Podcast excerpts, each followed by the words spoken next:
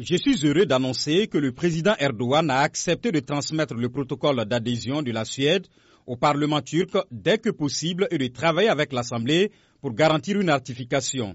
C'est ce qu'a déclaré Jens Stoltenberg, secrétaire général de l'Alliance, après une rencontre avec le dirigeant turc et le premier ministre suédois, Ulf Kristersson. La Turquie souhaite que les États-Unis lui livrent des avions de combat F-16. Le gouvernement américain y est favorable, mais cela fait face à l'opposition d'élus du Congrès.